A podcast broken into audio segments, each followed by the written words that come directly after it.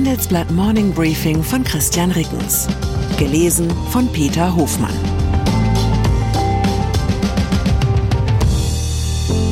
Guten Morgen allerseits. Heute ist Donnerstag, der 27. Juli. Und das sind unsere Themen. Rauf. Fed erhöht US-Leitzins auf höchsten Stand seit 22 Jahren.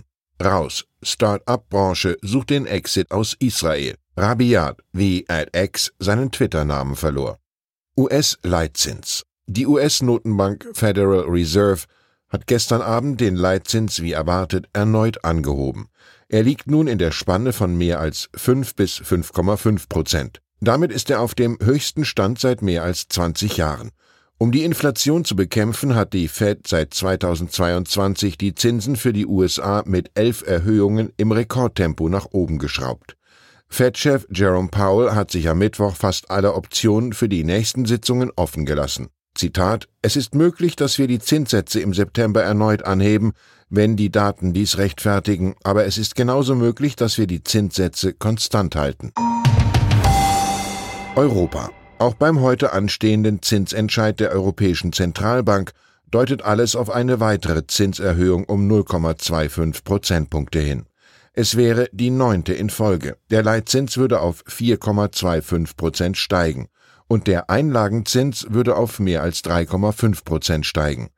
Diesen erhalten Banken für überschüssiges Kapital, die sie bei der Europäischen Zentralbank anlegen. Spannender als die Zinserhöhung heute ist die Frage, lässt die Europäische Zentralbank im September oder darüber hinaus die Zinsen weiter steigen? Investoren werden genau auf die Worte von Notenbankchefin Christine Lagarde achten. Israel. Was die Autobranche für Deutschland, das sind die Hightech-Startups für Israel. Der Anteil des Hightech-Sektors an der Bruttowertschöpfung in Israel ist in den vergangenen Jahren auf knapp über 18 Prozent gestiegen. Doch ähnlich wie im Fall der deutschen Autobranche droht nun auch der israelische Wohlstandsmotor ins Stottern zu geraten. Schuld ist im Fall Israels kein verpasster Technologietrend, sondern die umstrittene Politik der dortigen Regierung. Start-ups haben an einer Umfrage teilgenommen. Das Ergebnis lautet, fast 70 Prozent der Start-ups unternehmen nach eigenen Angaben bereits Schritte, um das Land verlassen zu können. Vor allem, weil sie nach der umstrittenen Justizreform der Regierung um die Demokratie bangen. Die Firmen ziehen Bargeldreserven ab und sie prüfen eine Verlegung ihres Hauptsitzes ins Ausland oder bereiten sich auf Personalabbau vor. Die Zahlen, die in diesem Monat von der Nichtregierungsorganisation Startup Nation Central in einer Umfrage bei mehreren hundert Jungfirmen erhoben wurden, seien ein Alarmsignal. Das schreibt unser Israel-Korrespondent Pierre Heumann.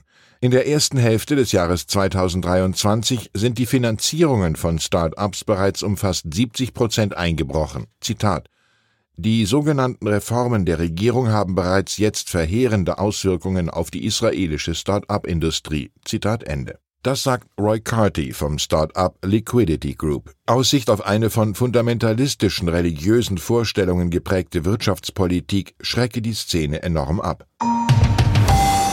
USA. Mitch McConnell ist der Führer der Republikaner im US-Senat.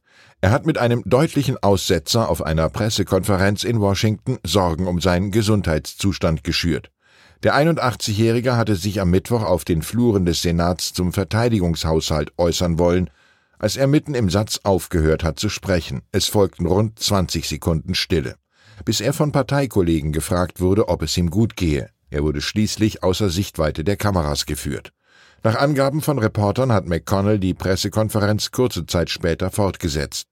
Paradoxerweise könnte der Aussetzer des prominenten Republikaners weniger seiner eigenen Partei schaden als vielmehr den Demokraten.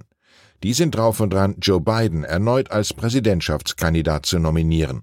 Er wäre zum Beginn seiner zweiten Amtszeit bereits 82 Jahre alt. Und der Fall McConnell wirft ein Schlaglicht auf die gesundheitlichen Risiken, die ein solch hohes Alter mit sich bringt. Noch schwieriger abzusehen sind die politischen Auswirkungen der jüngsten juristischen Wendung um Präsidentensohn Hunter Biden. Sein Auftritt vor einem Gericht im Bundesstaat Delaware hat am Mittwoch nicht die erhoffte Einstellung des Verfahrens gegen ihn gebracht.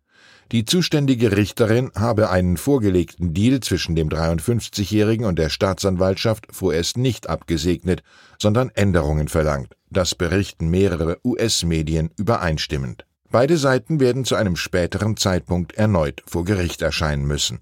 Die US-Justiz hatte Bidens Sohn im Juni Steuerdelikte in zwei Fällen zur Last gelegt sowie einen Verstoß gegen das Waffenrecht. Der geplante Deal ist Schuldbekenntnis und Bewährungsauflagen, aber keine Haftstrafe gewesen. Vor allem Republikaner hatten den Deal attackiert, sie haben eine Vorzugsbehandlung des Präsidentensohns gewittert. Ein Vorwurf, der nun an Kraft verloren hat. Andererseits ist jede Verlängerung des Verfahrens unangenehm fürs Lager Biden. Meta. Das Werbegeschäft beim Facebook-Konzern Meta kommt wieder in Schwung. Der Umsatz ist im vergangenen Quartal um 11 Prozent auf mehr als 30 Milliarden Dollar gewachsen. Der Gewinn ist um fast 16 Prozent auf fast 8 Milliarden Dollar gestiegen.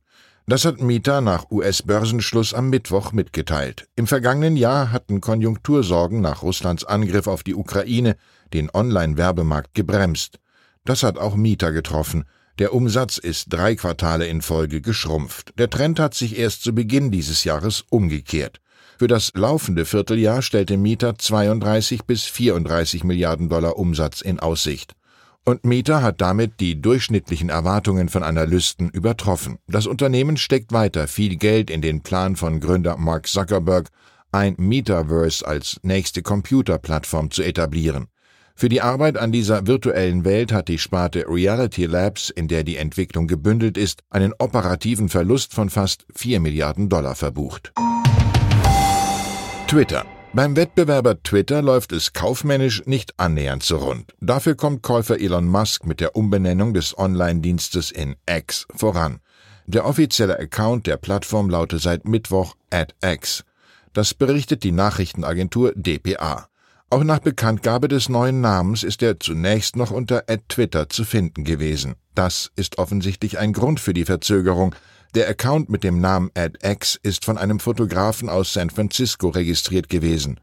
Und der hat dem Technologieblog TechCrunch noch am Dienstag gesagt, dass ihn bisher niemand vom Kurznachrichtendienst kontaktiert habe. Am Mittwoch hat der Fotograf Gene X Wang dann der Webseite Mashable berichtet, er sei vom Dienst per E-Mail darauf hingewiesen worden, dass ihm der 2007 registrierte Accountname weggenommen werde.